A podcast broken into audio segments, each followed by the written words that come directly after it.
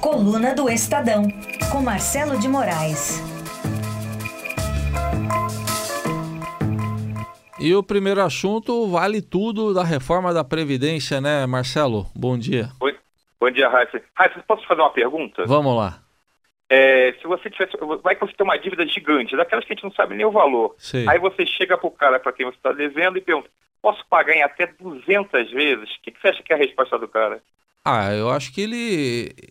Eu, eu, sou um bom de argumentação, acho que ele vai me entender, eu acho, viu? Eu acho que ele vai te botar para correr com o cabo vai, da né? vassoura, né? Vai, né? Cabo de vassoura, que mais? Ah, eu acho que sapatada. Você sapatada. É. Pois é, mas o, o, governo. É isso que o governo está fazendo para os municípios. Ele, para aprovar a reforma, o governo fez um aceno maravilhoso para os municípios que estão devendo as calças, né? A gente sabe que todo município está quebrado. É uma dívida tão gigante que nem os municípios mais sabem qual é o valor de tanto que eles devem. Então o governo topou fazer esse aceno de renegociar as dívidas com o INSS que os municípios têm em, e parcelar em até 200 vezes. É, o governo não tem esse problema que você tem, entendeu? Se você quiser, você que é pessoa é, física, quer parcelar sua dívida, você vai ter que chorar muito para conseguir ver que o cara te deu um descontinho ali e olhe lá. O governo tem isso. Tudo em nome do apoio dos prefeitos, tudo em nome da relação que esses prefeitos têm com os deputados federais e com os senadores. A gente sabe muito bem que ano que vem é um ano de eleição e que para o deputado federal e o senador que tem é, eleição para disputar, esse contato com os prefeitos, essa parceria com os prefeitos é fundamental para conseguir voto nos municípios. Então, o pleito que os prefeitos têm feito direto para os deputados e para os senadores é esse. Quebra meu galho, parcela minha dívida, é, rola minha dívida, empurra minha dívida para o próximo prefeito pagar, desde que eu não tenha que pagar. Como está todo mundo quebrado, o governo acabou ficando sem saída e, e acabou acenando. Hoje tem a Marcha dos Prefeitos, né, que é um, um movimento que esse grupo de prefeitos organiza sempre, todos os anos, para fazer reivindicações ao governo. E a reivindicação agora é aquela de sempre: grana, grana e rolagem de dívidas. Em troca disso, eles acenam com apoio às reformas da Previdência e à reforma trabalhista. É, ontem você já tinha falado aqui do, da, da bancada rural sendo atendida, né? Bancada dos ruralistas, Exatamente. agora os prefeitos também, não é?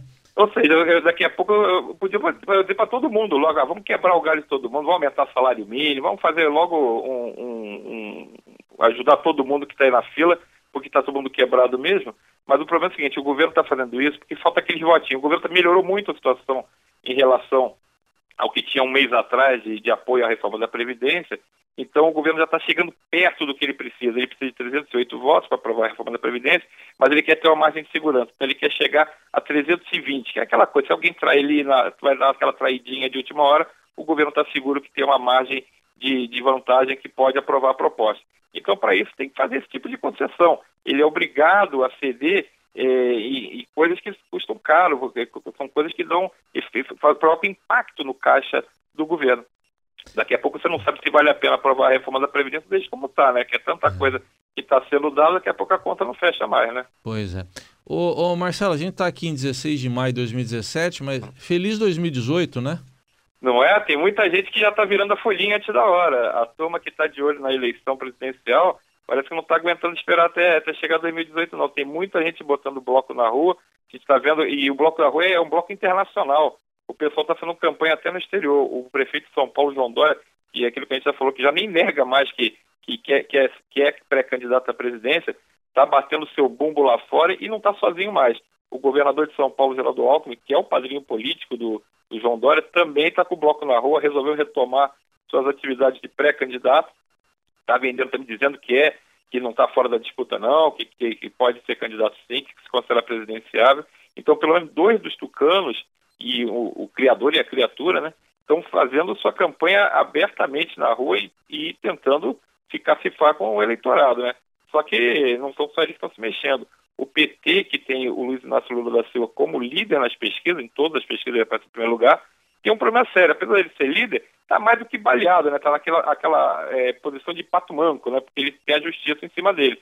Então, não sabe se ele vai poder ser candidato e o PT já está botando a barba de molho procurando um plano B para colocar no lugar dele caso Lula realmente não possa disputar a eleição. E aí o problema é o seguinte, não tem plano B. Hoje o PT tem muito pouca, é, muita pouca, muitas poucas opções para caso o Lula não dispute. O único nome que seria mais ou menos viável, porque não aparece com grande destaque em, nenhuma das denúncias, seria o ex-prefeito de São Paulo, Fernando Haddad.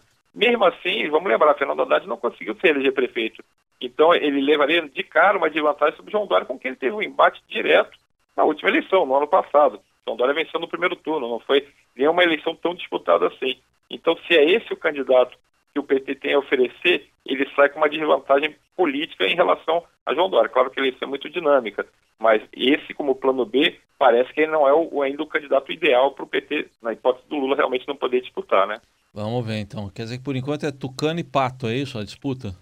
Por enquanto é isso. Agora, tem muita água para rolar, a gente sabe que eleição você não ganha um ano antes, né? Eleição é. é um, é um processo que é muito dinâmico, acontece tanta coisa que às vezes um sujeito que está muito bem em 2017, 2018 desaparece do mapa completamente, surge outra pessoa. João Dória é a prova disso. A eleição é. para prefeito de São Paulo, ele não estava no mapa de ninguém. Chegou, atropelou, está eleito, sentado na cadeira e, e a vida, e vida que segue. Então, tem muita água para passar embaixo dessa ponte. Vamos ver o que acontece. Muito bem. Só para reforçar aqui, o prefeito, quem está governando a cidade agora é o Milton Leite, o presidente da Câmara, porque o prefeito e o vice viajaram. Estão fora. Estão fora. E, e, e, você vê que o, o, Milton Leite teve que seguir o figurino do, do, do dono é, da cadeira, né? Já teve que eh, virar massa, já teve que varrer calçada, eh, cortar grama. Já. E o problema, você viu que a roupa não, não coube direito, ficou meio curtinha. Sim. Ele fez, usou, a, usou a roupa no sábado, no domingo já botou roupa civil porque não estava cabendo, né? a vida é dura, a vida é dura. Para quem não conhece, o vereador Milton Leite é, tem um,